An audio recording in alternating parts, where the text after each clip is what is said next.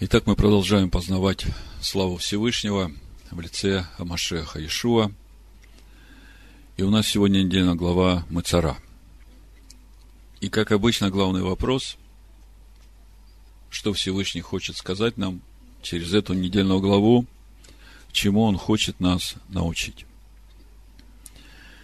И, как мы видим, эта недельная глава читается в особенное время для сынов Израиля – это время подготовки к празднику Песах.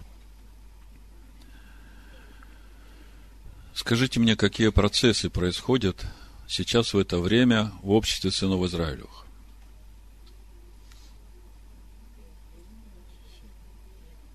Ну, если мы посмотрим устав праздника Песах, первое, с чего все начинается, сыны Израиля заключают завет со Всевышним, если говорить о Египте – через обрезание. Потом, следующее, что они делают, они очищают дом свой от всего квасного. И еще третий момент, который характеризует это время, это сыны Израиля расчисляются на Агнца. Давайте немножко мест Писания посмотрим на эту тему, чтобы нам войти в этот процесс подготовки вместе со всем обществом сынов Израилевых. Ну, что касается времени заключения завета, обновления завета для всех, кто собирается выходить из Египта, из тесноты. Исход 12 глава, 47 стих, мы читаем устав праздника Песах. Все общество Израиля должно совершать ее. Если же поселится у тебя пришлец, и захочет совершить Песах Адонаю, то обрежь у него всех мужеского пола, и тогда пусть он приступит к совершению ее и будет как природный житель земли. А никакой необрезанный не должен есть ее. Один закон да будет и для природного жителя, и для пришельца, поселившегося между вами. То есть мы видим, что участвовать в празднике Песах может только тот, который заключил завет о Машиахе, мы знаем, что обрезание – это свидетельство заключения завета о Машехе, и суть завета о Машехе – идти к себе истинному, наступая на себя, к лицу Всевышнего и становиться непорочным. И это свидетельство должно быть видимым для всего духовного мира. Человек, который имеет это свидетельство, Тора говорит, что он имеет право участвовать в совершении Песаха Адонаю. Ну, и если говорить о нас, э, выходящих из э, Вавилона, то мы видим, что те, которые вышли из Вавилона, они тоже, придя в обетованную землю, все обновили завет со Всевышним, войдя в завет благословения и проклятия. И об этом мы читаем э, у Неемии в 10 главе, я еще раз прочитаю, 28 стих и прочий народ, священники, левиты, привратники, певцы, нефинеи, все отделившиеся от народов иноземных, к закону Всевышнего. Смотрите, очень четкая причина. Отделившиеся от народов иноземных к Торе Всевышнего.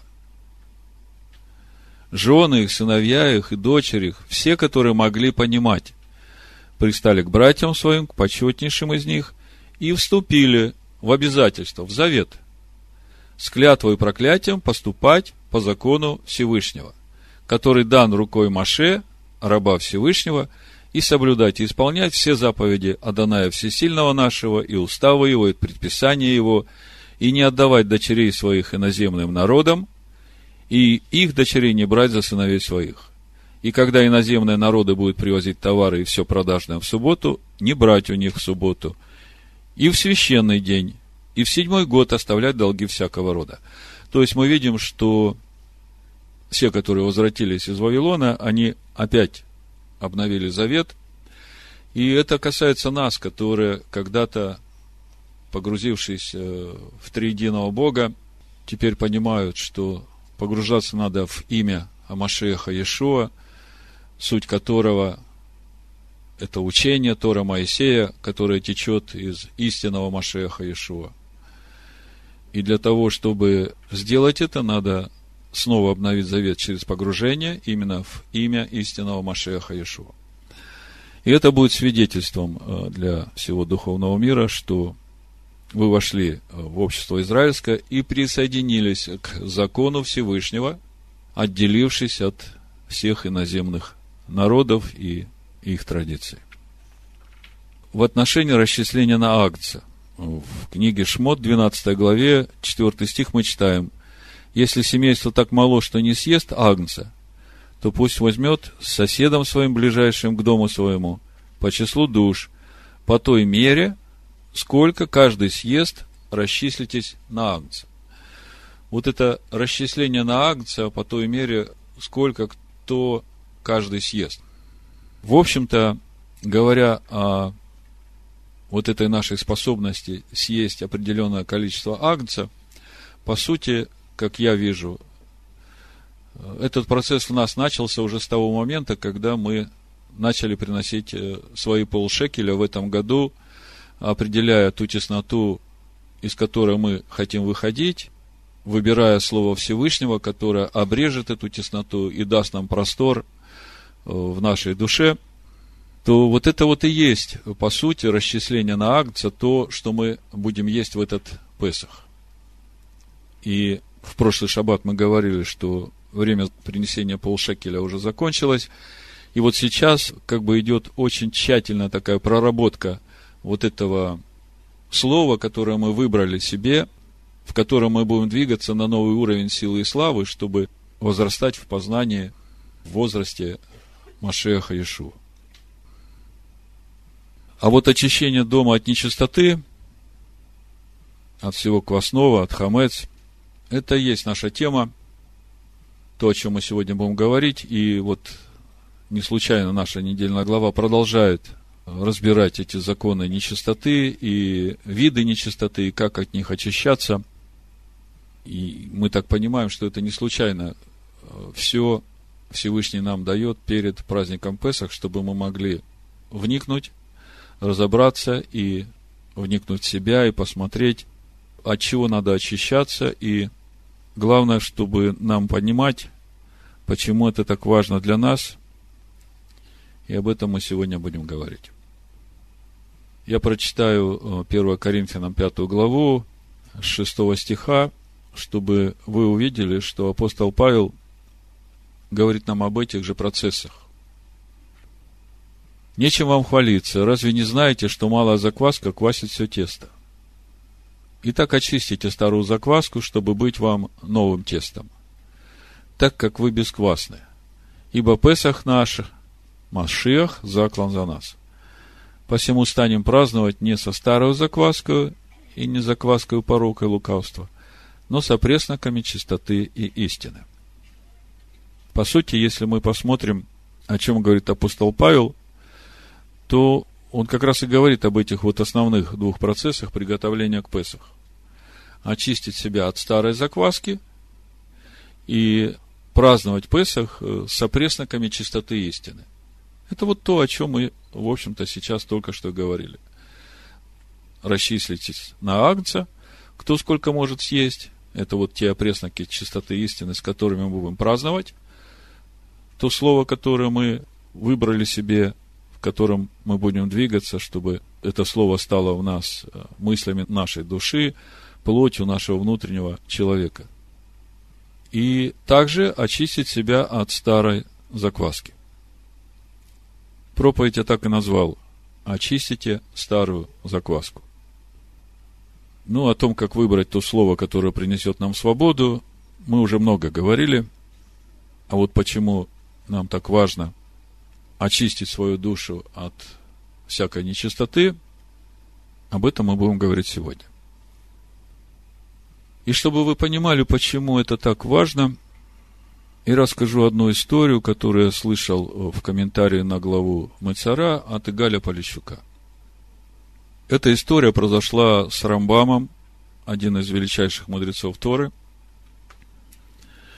И суть этой истории такая. Однажды к нему пришел один человек, его современник, человек далекий от Торы, и попросил его разъяснить некоторые повеления Всевышнего.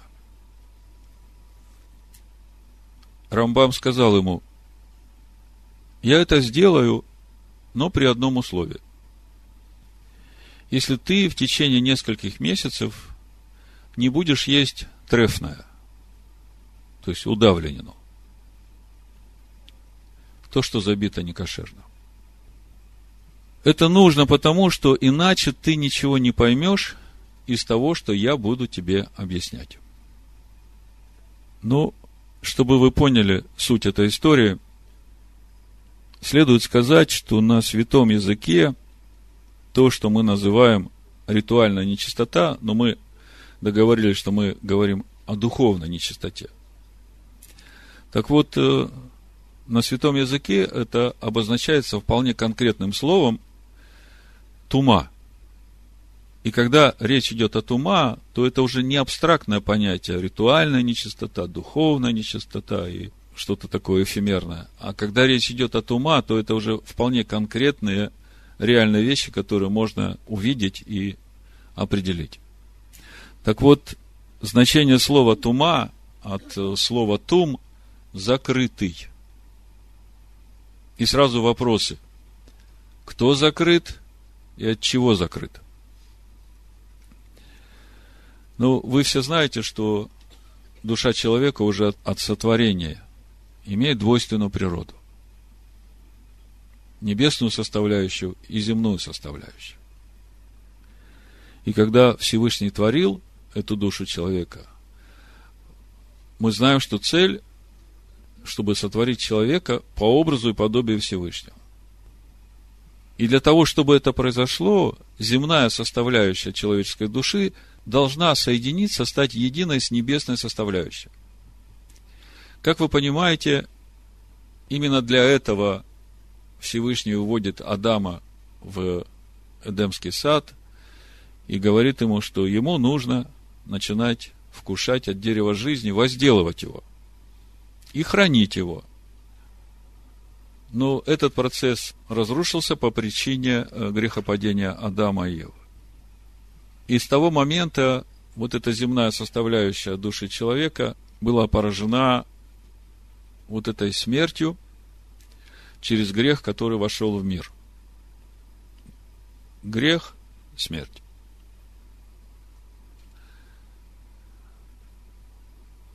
И вот приходит такое время жизни человечества, когда приходит Машех Иешуа и берет на себя вот этот грех, для того, чтобы возродить вот эту небесную составляющую в человеке.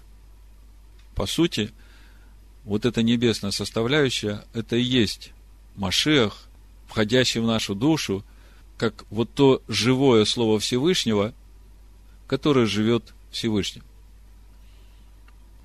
И с этого момента должен начаться тот же самый процесс. Наша земная составляющая должна стать единой в своих мыслях, желаниях с небесной составляющей.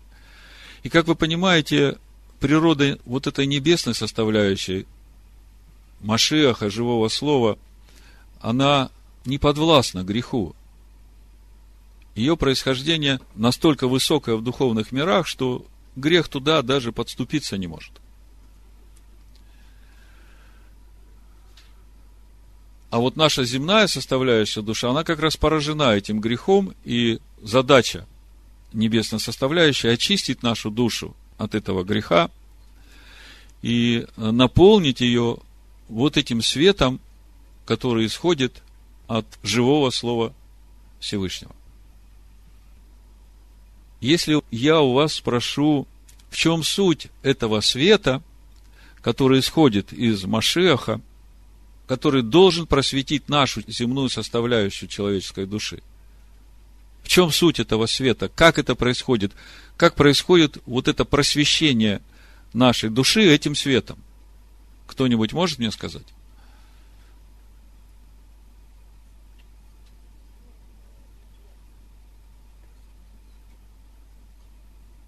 Ну, кто-то может подумать, ну да, вот в моей душе есть э, свет Всевышнего, который как фонарик светит на мою душу и просвещает ее. Вы знаете, так, но не так. фонарик может светить на эту душу, но свет не может проникать вовнутрь, когда окна закрыты, двери задраены, весь закрытый. Так вот этот весь закрытый, это и есть значение слова тума.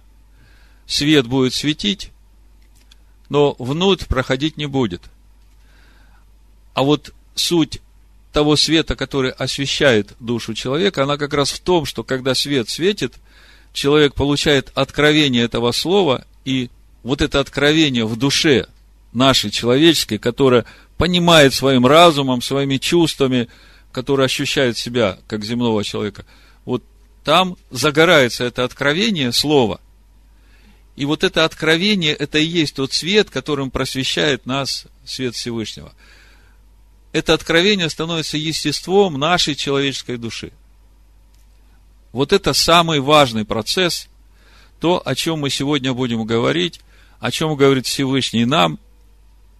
И, в общем-то, теперь нам понятно, почему Рамбам сказал этому человеку, что для того, чтобы ты хотя бы понял то, о чем я буду тебе говорить, тебе нужно несколько месяцев не есть трефное, то есть отказаться от удавленной. Я так понимаю, что проблема с нечистой пищей там не было, но была проблема с неправильным забоем, когда человек вкушает кошерное животное, но забито неправильно, то в итоге он вкушает это мясо вместе с кровью. И от этого душа человека становится нечистой, от этого она становится закрытой от того, чтобы стать способной принять этот свет, исходящий из э, Слова Всевышнего. То есть получить откровение, получить понимание того, что Всевышний хочет нам сказать через э, свою Тору. И вот когда я услышал эту историю с Рамбамом, мне вдруг стало понятно, чем руководствовались апостолы на Первом Иерусалимском соборе, какова была главная их аргументация, почему они приняли именно такое решение, о котором мы читаем. И я хочу сейчас на этом подробнее остановиться, потому что, когда мы это разберем, я вам покажу, что это решение они принимают на основании Торы, и это есть как раз в нашей недельной главе и предыдущих, которые мы рассматривали, в главе Шмини и главе Тазрия. То есть, э, там есть такая фраза «по долгом рассуждении». Мне все время было интересно, о чем они рассуждали. Давайте посмотрим, что же приняли апостолы для начала. И в свете вот того, что Рамбам сказал этому человеку, который хотел понять законы Всевышнего, не кушай трефное, да, не ешь удавленное, нам уже станет понятно, почему именно такое решение было принято на Первом Иерусалимском соборе. Я буду читать книгу Деяния, 15 главу, с 13 стиха. Мы сегодня говорим о том, как очистить наши души от всякой нечистоты, от тума – потому что нечистота – это и есть тума, которая закрывает наши души от восприятия света Всевышнего, от получения откровений из Слова Всевышнего.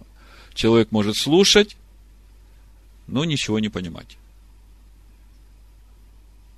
Хотя хочет действительно вникнуть. И он не понимает только потому, что он закрыт для того, чтобы этот свет мог проникнуть в его душу, в его разум, в его чувство, чтобы он это понял, как это работает. Деяния, 15 глава, с 13 стиха читаем. «После же того, как они умолкли, начал речь Яков и сказал, «Мужи-братья, послушайте меня». Симон объяснил, как Всевышний первоначально презрел на язычников, чтобы составить из них народ во имя свое. Ну, несколько слов о том, что значит составить народ во имя свое. О чем речь идет? Что это за народ, который Всевышний будет составлять во имя свое, чем он, собственно, и занимается последние две тысячи лет, вот с э, этого момента Иерусалимского собора, первого Иерусалимского собора. В чем суть этого народа, который Всевышний создает во имя свое? О каком имени Всевышнего идет речь? Слове Всевышнего, да? А что значит народ во имя свое? Мы говорим, что имя – это сущность. Когда Всевышний создает народ во имя свое, то по сути речь идет о народе, который будет иметь сущность Всевышнего. А каким образом народ может иметь в себе сущность Всевышнего? Когда он в своей душе, земной составляющей, растворит это слово Всевышнего, и это слово станет его естеством и осветит его вот этим откровением вот этим светом, исходящим из Слова Всевышнего. Вот это народ во имя Всевышнего. И как мы видим, Всевышний создает этот народ из всех народов. А вот потом, 15 стих, и сим согласны слова пророков, как написано, потом возвращусь и воссоздам скинию Давидову падшую и что в ней разрушено, воссоздам и исправлю. И в послании римлянам апостол Павел нам об этом же говорит немножко другими словами. Ожесточение в Израиле пришло отчасти до времени, пока придет полнота к язычникам. А когда придет полнота к язычникам, тогда сыны Израиля увидят своего Машеха. Того истинного Машеха, который научил язычников жить по заповедям Всевышнего с праведностью, превосходящей праведность книжников и фарисеев. И тогда они возревнуют. Вот такой замысел у Всевышнего.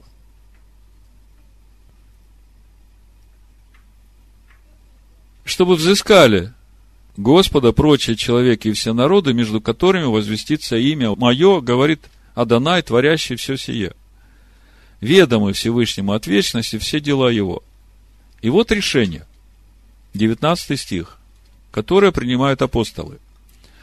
Посему я полагаю не затруднять обращающихся ко Всевышнему из язычников, а написать им, чтобы они воздерживались от оскверненного идолами, от блуда, удавленины и крови, и чтобы не делали другим того, чего не хотят себе.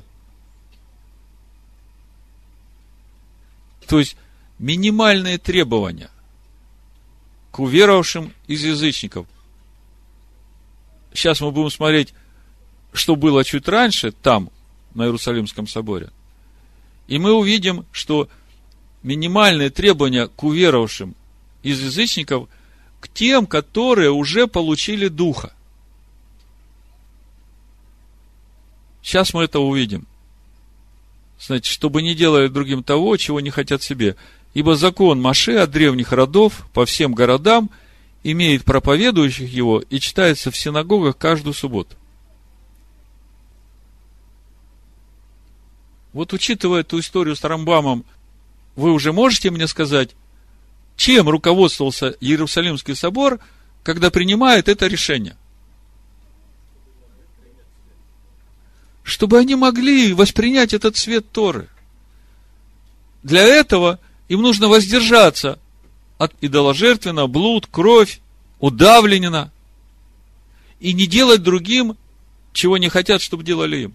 То есть это минимальные требования, минимальные требования, которые как бы помогут на начальном уровне уверовавшим из язычников очиститься от вот этой нечистоты тума, которая закрывает их душу к восприятию божественного света.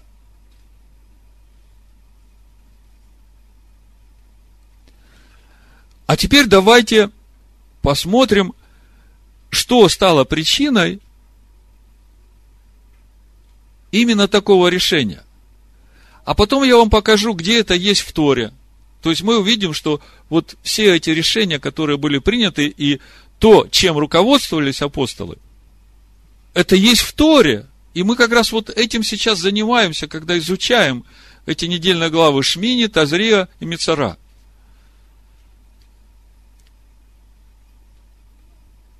Мы начнем читать Деяния 15 главу с 1 стиха.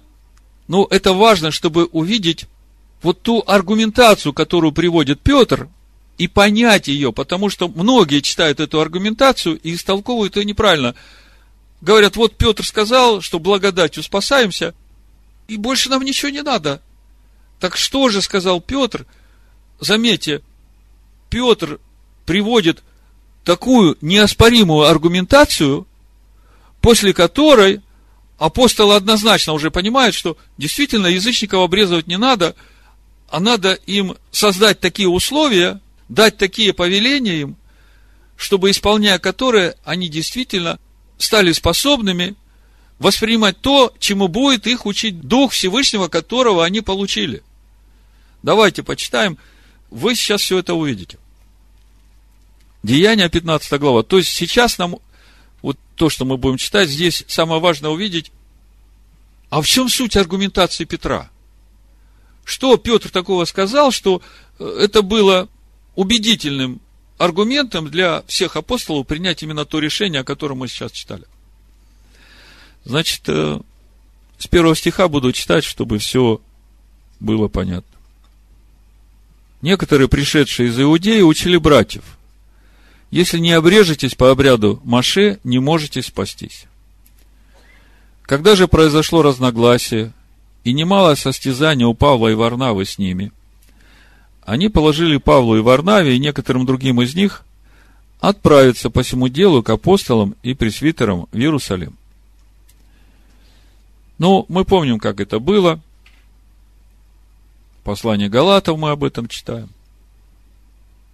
Действительно, до этого времени не было вообще никаких других вариантов войти в общество израильское.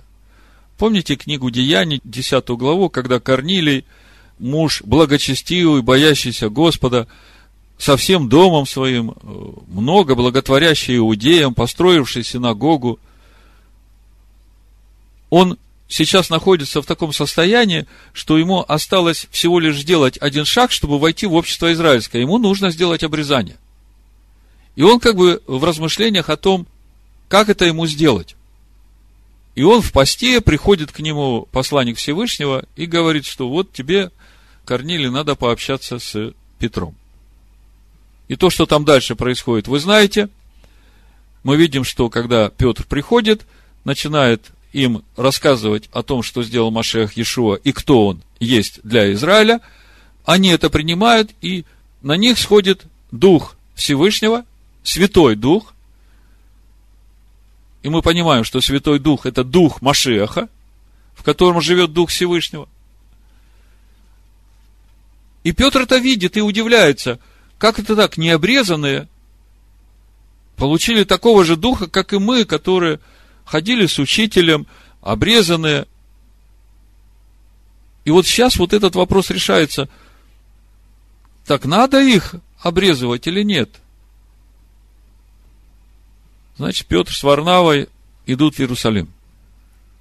Третий стих. «Итак, быв провожены церковью, они проходили Финикию и Самарию, рассказывая об обращении язычников, и производили радость великую во всех братьях. По прибытии же в Иерусалим они были приняты общиной, апостолами и пресвитерами, и возвестили все, что Всевышний сотворил с ними, и как отверз дверь веры язычникам.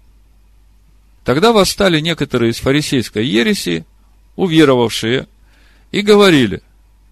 То есть это фарисеи, которые уверовали в то, что Ишуа есть тот долгожданный, обещанный Машех Израиля.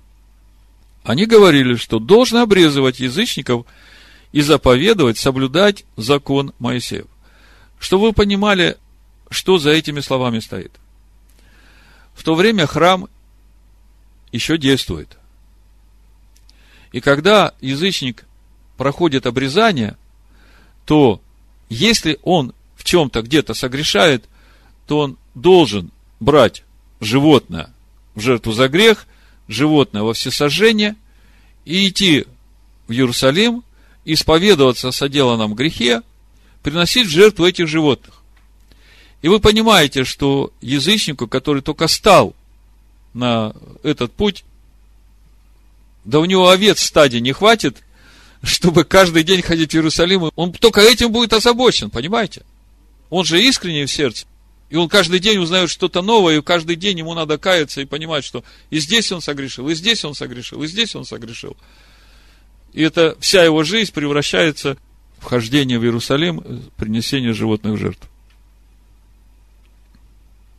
Седьмой стих.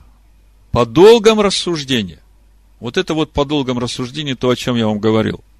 О чем же так долго рассуждали апостолы? Я вам хочу сказать, что там люди были, которые очень хорошо знают Тору, и которые прекрасно видят единство учения Машеха и Торы. Они видят это учение в Торе. И поэтому, когда они смотрят на эту ситуацию, что происходит, первый вопрос, который у них возникает, а где Тора об этом говорит – Потому что любое решение, которое они примут, если оно не на основании Торы, то этому решению грош цена. Понимаете?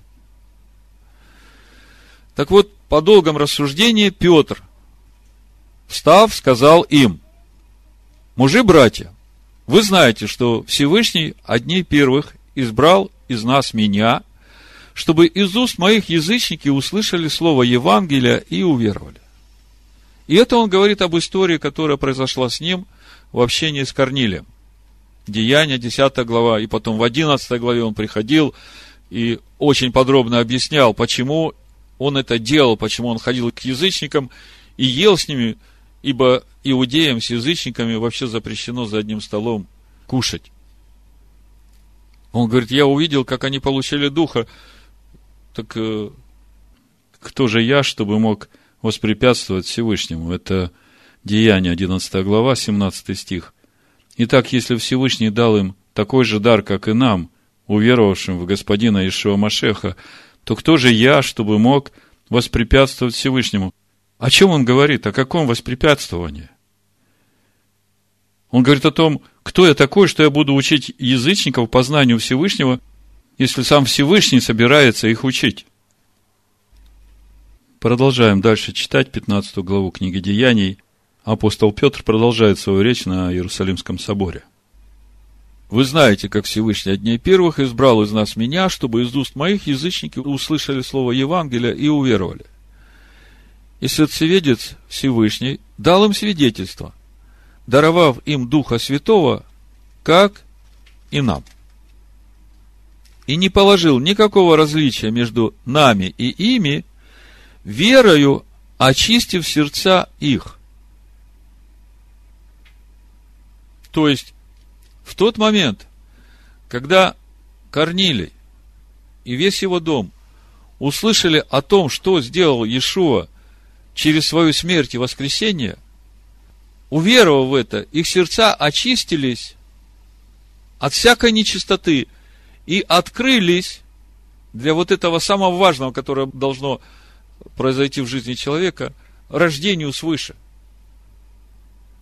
И они получили духа. Сердца очищены, дух вошел в сердце Корнилия и его домочадцев. И теперь, что же самое важное в жизни этих людей? Бежать обрезываться? Или же им надо позаботиться о том, чтобы находиться в таком состоянии, чтобы Дух Всевышнего, Святый Дух, мог учить их и просвещать вот этим светом живых. Как вы думаете? Конечно, самое важное – просветить свою душу этим светом живых, наполниться этими откровениями живого слова – чтобы эта земная составляющая стала едина с небесной составляющей. И апостол Петр, понимая вот это, он и говорит, что же вы ныне искушаете Всевышнего, желая возложить на выи учеников его, смотрите, апостол Петр здесь называет уверовавших из язычников учениками – Всевышнего.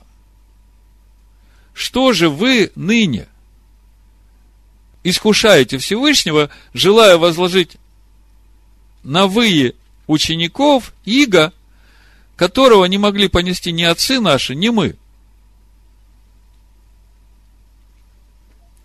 С того момента, когда мы получаем Духа, мы становимся учениками Всевышнего, мы становимся учениками Машеха Иешуа, через которого Всевышний нас Духом Своим учит.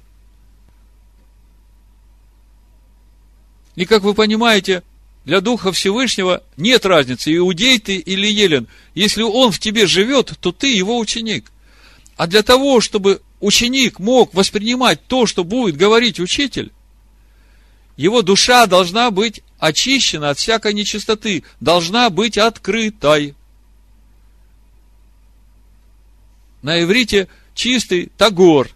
Это и есть состояние открытости души для того, чтобы воспринимать учение Всевышнего, воспринимать этот свет Торы. И Петр говорит, что же вы искушаете сейчас Всевышнего, желая возложить на вы учеников Иго, которого не могли понести ни отцы наши, ни мы. То есть, суть этого Иго в том, что вы сейчас их обрежете, и они вообще, у них времени не будет уже учиться, погружаться в Слово, они будут все время заняты тем, чтобы ходить э, с жертвами животных э, в Иерусалимский храм. И вот одиннадцатый стих, который, к сожалению, тысячелетия после Никейского собора, когда учеников Всевышнего из других народов лишили Торы, он стал комментироваться просто наоборот. Одиннадцатый стих. Но мы веруем, что благодатью Господина Ишуа Машеха спасемся, как и они. В чем суть веры апостола Петра, когда он говорит, что благодатью Машеха Ишуа спасемся мы, как и они? В чем суть вот этой благодати, которой спасется и Петр, и уверовавшие из язычников, которые будут учиться познанию Торы? Мы говорили, суть благодати – это естество Всевышнего, которое мы обретаем через познание Слова Всевышнего. И апостол Петр говорит, если они получили Духа, как и мы, Всевышний учит нас, и мы видим, как это происходит.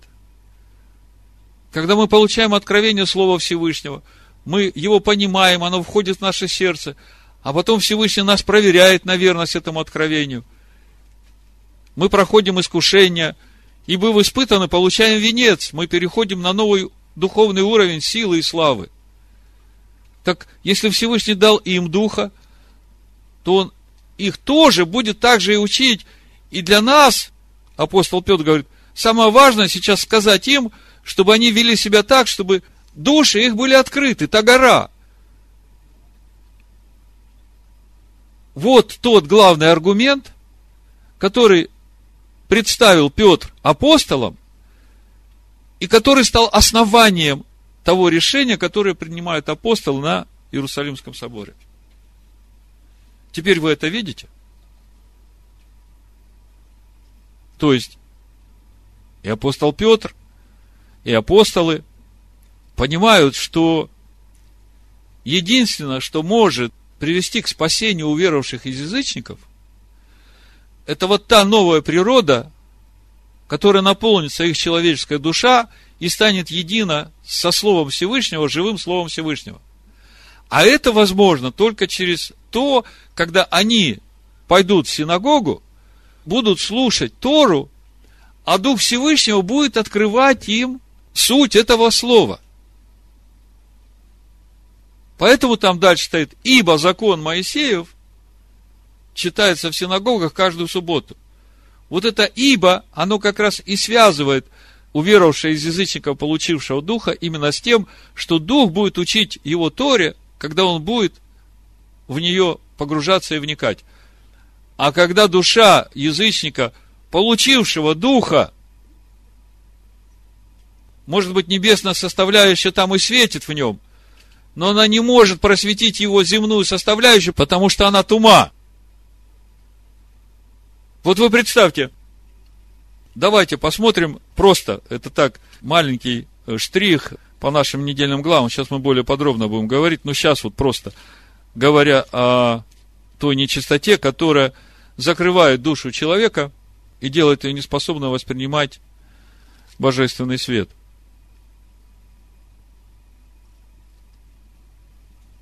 В 11 главе книги Вайкра мы читаем Всевышний говорит о чистых и нечистых животных. И вот смотрите. 31 стих.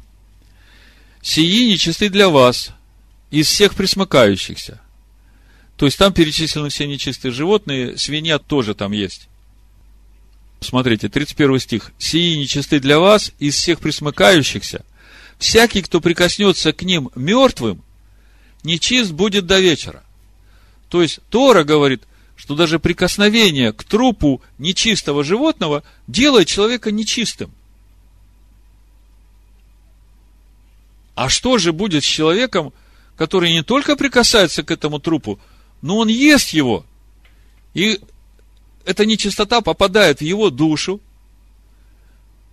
И там не только нечистота животного, там еще кровь Потому что нечистое животное, в частности свинью, невозможно при всем желании забить кошерным способом, потому что у нее, в отличие от кошерных животных, одна из артерий проходит по позвоночному столбу, туда не доберешься, чтобы сделать забой кошерным. То есть вы представьте, человек родился свыше, уверовал Иешуа как своего спасителя, получил Духа, небесная составляющая освящена светом, Дух хочет учить этого человека, а он штопает эту свинину, полностью закрытый, задраенный, глухой, слепой, и никакой свет не может просветить его душу. И как бы ты ни пытался ему раскрыть, объяснить Слово Всевышнего при всех своих добрых намерениях, тебе надо сказать, дорогой, давай начнем с того, что ты три месяца не будешь есть ничего нечистого, никакой удавленины. А вот потом приходи, и я тебе все объясню, и ты начнешь понимать. Это не потому, что я хочу тебя унизить, это потому, что по-другому ты просто не сможешь понять. А я хочу, чтобы ты понял то, что я понимаю. Я хочу, чтобы вот этот свет, который в тебе, чтобы он и твою душу просветил, чтобы ты тоже начал сиять этим светом. Ну, теперь вы, я думаю, ясно понимаете, почему на Первом Иерусалимском соборе апостолы приняли именно такое решение для язычников, и что было главным аргументом для апостолов, почему они так решили. Что было главным аргументом, скажите мне – чтобы они были способными принять, услышать, уразуметь вот то учение, которое Всевышний дает через Тору Маше. Ну вот, а теперь давайте посмотрим, что стоит за этими словами по долгом рассуждении, когда апостолы после того, как рассказал Павел, что Всевышний делает среди язычников, они долго рассуждали, что стоит за этими рассуждениями? Я вам говорил, я покажу вам, где в Торе они увидели вот это основание для своего решения. То есть, точка отсчета понимания. Язычники получили духа. Смотрим, как это в Торе. Сыны Израиля после греха Золотого Тельца получают прощение в Йом-Кипур Всевышний говорит строить скиню. Все это время слава Всевышнего была за станом. В главе Шмини мы читаем, как поставлена скиния, как освящены священники, приготовлены к служению. Аарон приносит жертвы, входят с Маше в скинию, выходят, благословляют народ, слава Всевышнего, сходит на сынов Израиля, наполняет скинию, которую построили сыны Израиля. Вы чувствуете параллель? Слава Всевышнего сошла и наполнила скинию. Дух Всевышнего сошел и наполнил сердца язычников. Теперь мы смотрим, что происходит дальше в нашей недельной главе Шмине. Погибают два сына Аарона. Погибают по причине того, что вносят чуждый огонь. И казалось бы, с этой темой гибели двух сынов Аарона Тора закончила говорить. И тут же мы начинаем читать в недельной главе Шмини о чистых и нечистых животных. Потом следующая глава, прошлый шаббат мы разбирали, недельная глава Тазрия, которая говорит о нечистоте, которая от рождения ребенка у женщины, и о нечистоте проказы, цараат. И наша недельная глава, продолжение Мицара, говорит о том, как очищаться от проказы, и следующая, 15 глава Вайкра, говорит о четырех видах истечений нечистоты, которые тоже делают человека закрытым, тума. И следующая наша недельная глава Ахарей, откройте 16 главу книги Левит, посмотрите, с чего она начинается.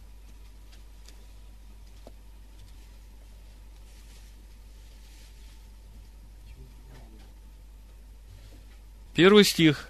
16 глава книги Вайкра. «И говорил Адонай Маше по смерти двух сынов Аароновых, когда они, приступив с чуждым огнем пред лицо Аданая, умерли». Слушайте, вопрос. Скажите мне,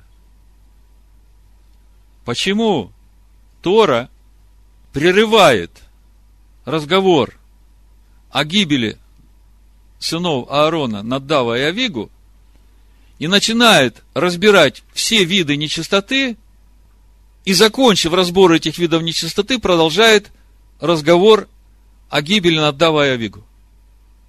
Скажите мне, почему?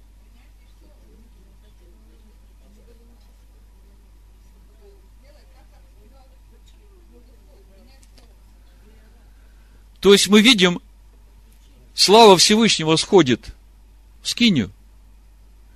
И это новая реальность в жизни сынов Израиля. Во-первых, в присутствии Всевышнего нельзя находиться с какой-то нечистотой. Помните, когда народ готовился к встрече, это книга Шмот, 19 глава, встреча со Всевышним перед заключением завета, сколько раз Всевышний там предупреждает, проведи черту, пусть очистится, пусть никто не приближается – то есть, там те же самые вопросы. С нечистотой нельзя приближаться ко Всевышнему. Когда слава Всевышнего сошла, так сыны Израиля убежали на край стана. То есть, для одних слава Всевышнего это свет, а для других слава Всевышнего это огонь пожирающий, понимаете? И поэтому Всевышний, он же не хочет, чтобы его народ погибал. Тем более, он вернулся в стан Израиля. И тут первые сыновья Аарона погибают, потому что вошли с чуждым огнем. И мы понимаем, что нельзя входить в присутствие Всевышнего с какими-то своими проектами, своим пониманием Торы. А дальше начинают разбираться все виды тума, все виды нечистоты, которые закрывают душу человека. И это глава Шмини, нечистое животное, глава Тазрия, роженица, и Цараат, злоязычие, да? И мы смотрели, приводили примеры, что с Мирием было, когда она на Маше выступила, типа того, что ты кто такой, что тут будешь говорить, что нам делать. Мы тоже такие же, у нас тоже дух. То есть непочитание руководителей которых Всевышний поставил руководить общиной. Потом э, Гиезия, который пытался обмануть. Вы помните в книге Деяний Петру заходят там Ананий, да? как Петр говорит, почему ты допустил вложить в сердце свое эту негодную мысль? Сейчас я прочитаю, как это написано. Третий стих, э, Петр говорит, Анания, для чего ты допустил сатане вложить в сердце твою мысль, солгать Духу Святому и утаить от сына земли?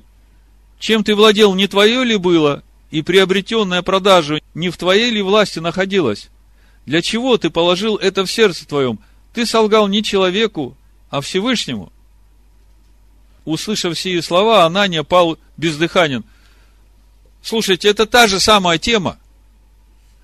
Когда ты входишь пред лицо Всевышнего с какими-то нечестивыми мыслями, там Гиези, он покрылся проказой. А здесь просто бездыханный стал. Согласились солгать Духу Святому. То есть мы видим, э, всякая неправда. Это та тума, которая не только закрывает душу человека, но она грозит смертью человеку. Так вот, мы начинаем видеть то основание в Торе, которое по долгом рассуждении апостолы увидели в наших недельных главах и приняли для своих решений. То есть, сошла слава Всевышнего – и чтобы слава Всевышнего могла просвещать сынов Израиля. Их надо очистить от всякой нечистоты. И поэтому тут же разговор о Надаве и Авигу прерывается, и начинают даваться все законы определения этой нечистоты и как очищаться от нее. И только после этого дальше продолжается опять тема Надава и Авигу. То есть апостолы увидели, что для Всевышнего, который даровал духа язычникам, очень важно, чтобы язычники, получив этого духа, не погибли. А дух-то дарован им для того, чтобы просветить их души вот этим светом живых. Потому что Всевышний создает народ из язычников во имя свое. То есть их души должны наполниться естеством Всевышнего. А как без откровения? без вот этого света, который вспыхивает в твоей душе, когда ты читаешь слово, и тебе открывается, и вдруг ты начинаешь видеть. Вы знаете, вот то, о чем я вам сегодня говорю, еще вчера вечером у меня просто были эти местописания, которые я в духе слышал, они у меня были собраны как арифметический столбик. Вот одно местописание, вот другое. Но они не были соединены вместе как одно целое. А сегодня утром я просыпаюсь и начинаю просматривать и вдруг у меня озарение. Понимаете, вдруг у меня раскрылся вот этот глубинный смысл того, чем руководились апостолы, что говорит апостол Петр. И через это я увидел, в чем суть вообще вот этой нашей недельной главы, почему так все связано и такая последовательность. Все это говорит об одном. Всевышний хочет учить человека небесным законам. И для того, чтобы человек мог воспринимать эти законы, его душа должна быть чиста. Иначе, когда она закрыта, тума, она не может воспринимать эти откровения. Учи, не учи, как лбом об стену, ничего не поможет.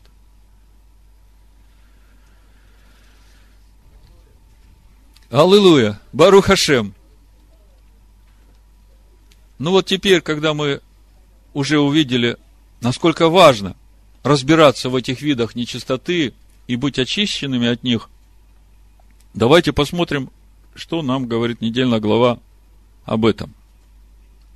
Ну, о нечистоте от нечистой пищи мы говорили, о нечистоте от проказы и нечистоте роженицы говорили в прошлый шаббат. Наша недельная глава начинается с учения о том, как очищать прокаженного, который исцелился от болезни прокажения. И мы об этом тоже уже много говорили, в проповедях это есть. И еще один вид нечистоты, который рассматривает наша недельная глава, это нечистота от истечений. И по сути есть э, четыре вида этой тумы. Это нечистоты от простого к сложному семяизвержения мужчины на иврите кэри, значит, э, нечист до вечера, должен омыться – заметьте, никакой жертвы за грех, никакой жертвы всесожжения не приносит. То же самое истечение обыкновенное женских. Если в течение семи дней закончились истечения, то в седьмой день вечером омыться, и на восьмой день чиста. Никаких жертв за грех, никаких жертв всесожжения нет. И еще две нечистоты тумат зав, нечистота от истечений. Мужчина зав, когда из э, мужского полового органа начинает истекать жидкость, он становится нечистым, и нечист он до того времени, пока у него не закончатся эти истечения. После этого нужно еще отсчитать семь чистых дней, и тогда принести жертву за грех, жертву всесожжения, омыться, и тогда будет чист. То же самое с женщиной, зава. Если месячное истечение хотя бы на один день дольше, не семь, а восемь дней – то тогда от последнего дня кровотечения нужно отсчитать 7 чистых дней, седьмой день вечером очиститься, принести жертву за грех, жертву всесожжения, омыться и восьмой день чиста. Эти законы очень важны вообще во всех случаях, даже в вопросах э, супружеских взаимоотношений, потому что если вы посмотрите 20 главу книги Левит, 18 стих, написано, если кто ляжет с женой во время болезни кровоочищения и откроет наготу ее, то он обнажил истечение ее, и она открыла течение кровей своих. Оба они да будут истреблены из народа своего. То есть вы видите, насколько это серьезно, поэтому женщинам нужно к этому относиться очень серьезно. Не ошибаться в этих датах, когда она становится чистым. Э, в отношении того, что значит омыться в микве и источники живой воды. Вот мы видим, что практически о всех видах нечистоты речь идет об окунании в микве. Мы об этом уже говорили в предыдущие разборы, кто слушал проповеди, там вы можете это найти. Но я просто напомню коротко.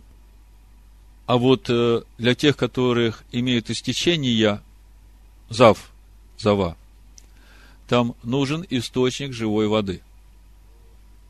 Это книга Вайкра, 15 глава, 13 стих, смотрите.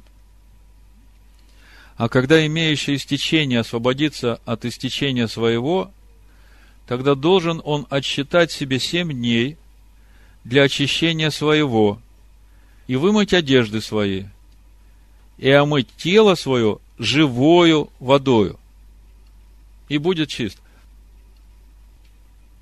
Вот это живою водою на иврите – Маем Хаем, воды жизни. И мудрецы комментируют разницу в этих водах следующим образом. Когда человек занимается Торой, когда он получает Тору от своих учителей, вникает в нее, это и есть подобие той миквы, в которую окунается человек, проходящий очищения. А другое понятие, о котором мы говорили Маем Хаем, это живая вода, это когда человек погружается в Тору и открывает в ней новые вещи, которые были сокрыты. Это и есть этот источник живой воды, который начинает течь из него.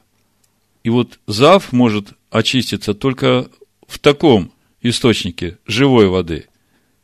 Ишуа в Евангелии от Иоанна в праздник Суккот как раз об этом и говорит. Это 7 глава, 37 стих. В последний же великий день праздника стоял Иешуа и возгласил, говоря, «Кто жаждет, иди ко мне и пей. Кто верует в меня, у того, как сказано в Писании, из чрева потекут реки воды живой». Вот они, реки Маем Хаем. Реки откровений, который человек получил, погружаясь э, в священное писание, суть просвещен светом Всевышнего. Вы понимаете, что когда человек становится источником нечистоты, то как бы вот труп, источник нечистоты, сколько его не окунаю в мику, он чистым от этого не станет. То есть самим источником вообще его бесполезно очищать. Это вот та смерть, которая вошла в мир с грехом Адама. Поэтому для того, чтобы очиститься, нужно разобраться с этим грехом. Вот смотрите, я вчера девочкам своим рассказывал, мы разбирали э, эти законы нечистоты, я им показывал одно место в Торе, это книга Шмот, первая глава, там, где эти повивальные бабки объясняли фараону, почему они не умертвляли э, первенцев, как он распорядился. Какой главный аргумент был у повивальных бабок? Вот э, мы смотрели в, в латышских переводах этого нет, а вот в синодальном переводе смотрите, как написано. 19 стих, 1 глава. Повивальные бабки сказали фараону, еврейские женщины не так, как египетские. Они здоровы. Вот если вы посмотрите иудейский комментарий на это место, там мудрецы очень много говорят о том, что египетские женщины болели такими страшными женскими болезнями, что ни один их э, чародей, ни один их колдун, целитель не мог исцелить от этих болезней. Потому что эти болезни – это следствие их распутного образа жизни. Поведение же еврейских женщин отличается всегда скромностью.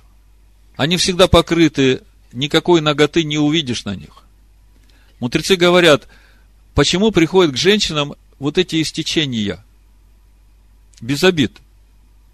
Вы просто рассудите это и этому учите своих детей, девочек.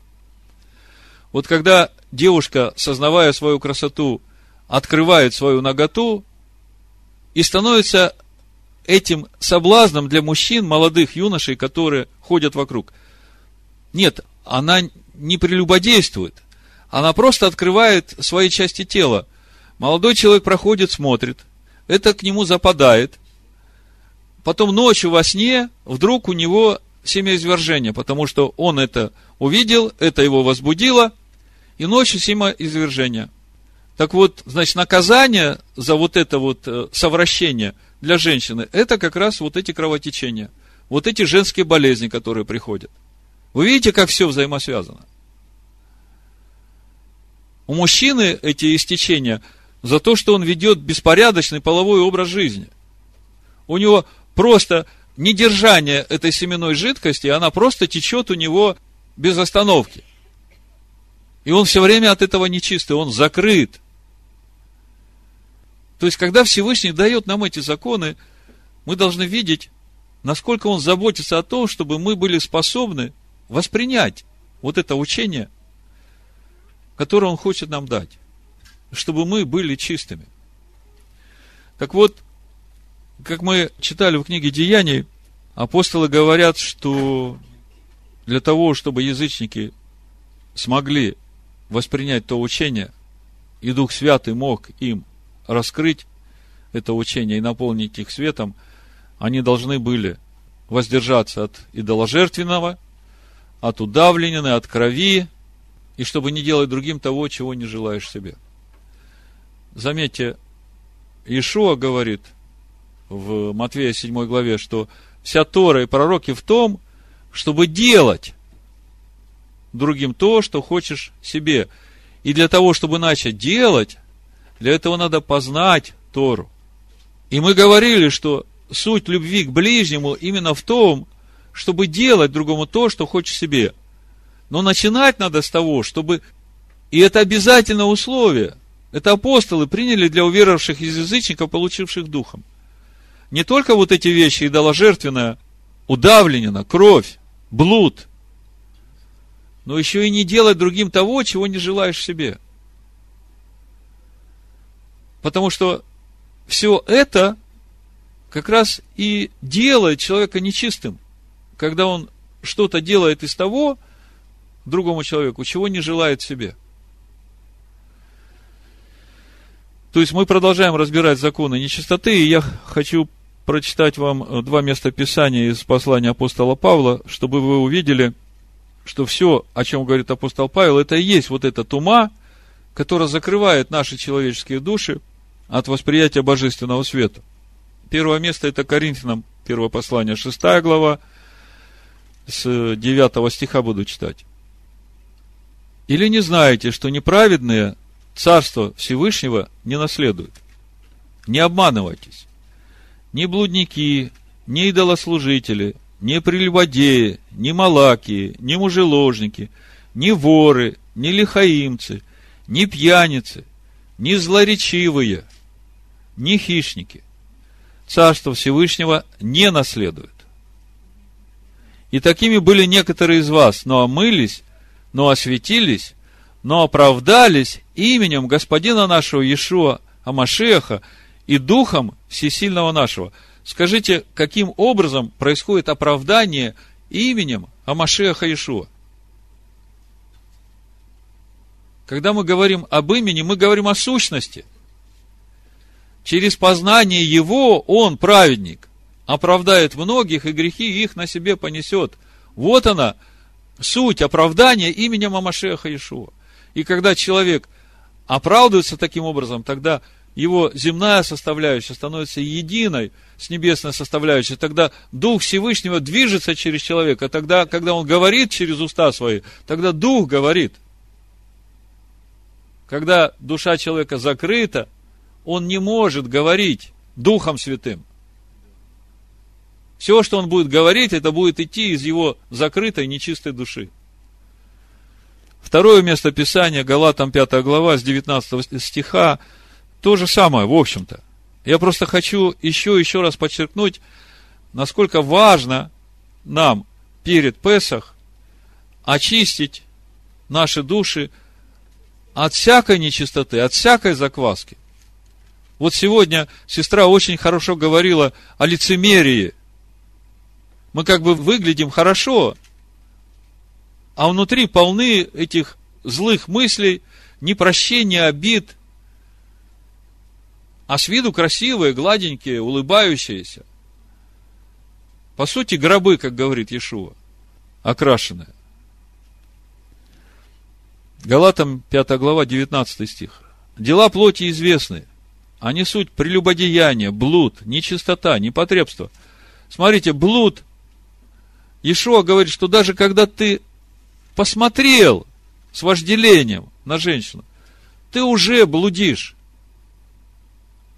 Блуд, нечистота, непотребство, идолослужение, волшебство, вражда, ссоры, зависть, гнев. Вы слышите? Вражда, ссоры, зависть, гнев, распри, разногласия, соблазны, ереси, ненависть, убийство, пьянство, бесчинство и тому подобное. Предваряю вас, как и прежде предварял, что поступающие так Царство Всевышнего не наследуют. Плод же Духа – любовь, радость, мир, долготерпение, благость, милосердие, вера, кротость, воздержание. На таковых нет закона. Но те, которые Машиаха, распяли плоть со страстями и похотями. Если мы живем духом, то по духу и поступать должны. Не будем тщеславиться, друг друга раздражать, друг другу завидовать. Ну и в заключение 1 Коринфянам 11 глава апостол Павел говорит о том, как, с каким сердцем нужно участвовать в пасхальной трапезе. Я говорю, для нас пасхальная трапеза – это то же самое хлебопреломление, и апостол Павел здесь дает эту формулу. 23 стих. «Ибо я от самого Господина принял то, что и вам передал, что Господин Иешуа в ту ночь, в которую предан был, взял хлеб и, возблагодарив, преломил, но перед тем, как он взял хлеб, мы знаем, что была еще первая чаша. И в Евангелии от Луки даже можно это увидеть. И сказал, примите, едите, сие есть тело мое, за вас ломимое. Сие творите в мое воспоминание. Также и чашу после вечери сказал, сия чаша есть Новый Завет, скрепленный моей кровью, как мы читаем 24 глава книги Шмот. Вот слова Завета, который заключил Всевышний с вами, скрепленная кровью этого животного. Сие творите в мое воспоминание. Также и чашу после вечери. Чаша после вечери – это третья чаша. В Эгаальте. Выкуплю называется. Называют ее чашей спасения. И сказал, сия чаша есть новый завет в моей крови. Сие творите, когда только будете пить в мое воспоминание. Ибо всякий раз, когда вы едите хлеб сей и пьете чашу сию, смерть Господина возвещаете, доколе он придет. Посему, кто будет есть хлеб сей и пить чашу Господина недостойно, виновен будет против тела и крови Господней. О каком теле речь идет? Слово Всевышнего. О какой крови Господина речь идет? О Духе Всевышнего. Да испытывает же себя человек, и таким образом пусть ест от хлеба сего и пьет из чаши сей. Ибо кто ест и пьет недостойно, тот ест и пьет осуждение себе, не рассуждая о теле Господина. Оттого многие из вас немощны и больны, и немало умирают. Ибо если бы мы судили сами себя, то не были бы судимы. Будучи же судимы, наказываемся от Господина, чтобы не быть осужденными с миром. Послушайте, у нас еще есть время очень серьезно судить себя и разобраться со всякой нечистотой, со всякой тума, которая закрывает нас от откровений, от света Всевышнего. Поэтому давайте очистим старую закваску, чтобы нам быть новым тестом, потому что мы бесквасны, Песах наш Машиах, заклан за нас, посему станем праздновать не со старою закваску, не с закваской порока и лукавства, но со пресноками чистоты и истины. Да будет так в имени Амашеха Иешуа. Амин.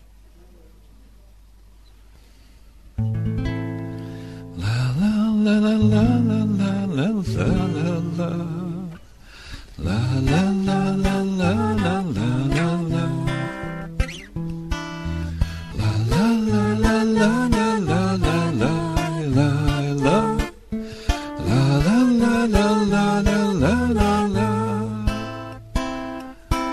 Самое главное сохрани дух того, кто Сына воскресил и нам силу дал, чтобы устроить дом для Творца своего и оправдать закон, что Он даровал.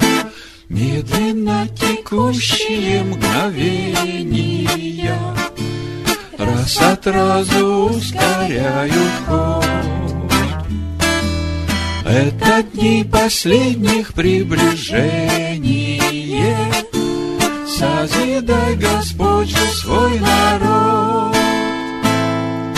Самое главное — сохрани дух того, кто Сына воскресил и нам силу дал, чтобы устроить дом для Творца своего и оправдать закон, что Он даровал. Если вы обидели кого-то зря, то скорее прощения попроси. Жить ведь без прощения нам никак нельзя. Сердце для него освободи. Самое главное сохрани дух того, кто Сына воскресил и нам силу дал, чтобы устроить дом для Творца своего и оправдать закон, что Он даровал. На земле живущие творения Славят все Творца, благодарят ожидает вся откровения, что человеком даст он свой наряд. Самое главное — сохрани дух того, кто Сына воскресил и нам силу дал, чтобы устроить дом для Творца своего и оправдать закон, что Он даровал. Господу святому возношу хвалу, Он любовь моя и жизнь моя. Песенку простую я ему пою, Сердцем всем своим его любя. Самое главное — сохрани дух того, кто Сына воскресил и нам силу дал, чтобы устроить дом для Творца своего и оправдать закон, что Он даровал. Медленно текущие мгновения Раз от разу ускоряют ход. Это дней последних приближение. Созидай, Господь свой народ. Главное — сохрани дух того, кто Сына воскресил и нам силу дал, чтобы устроить дом для Творца своего и оправдать закон, что Он даровал. Самое главное — сохрани дух того, кто Сына воскресил и нам силу дал, чтобы устроить дом для Творца своего и оправдать закон, что Он дал.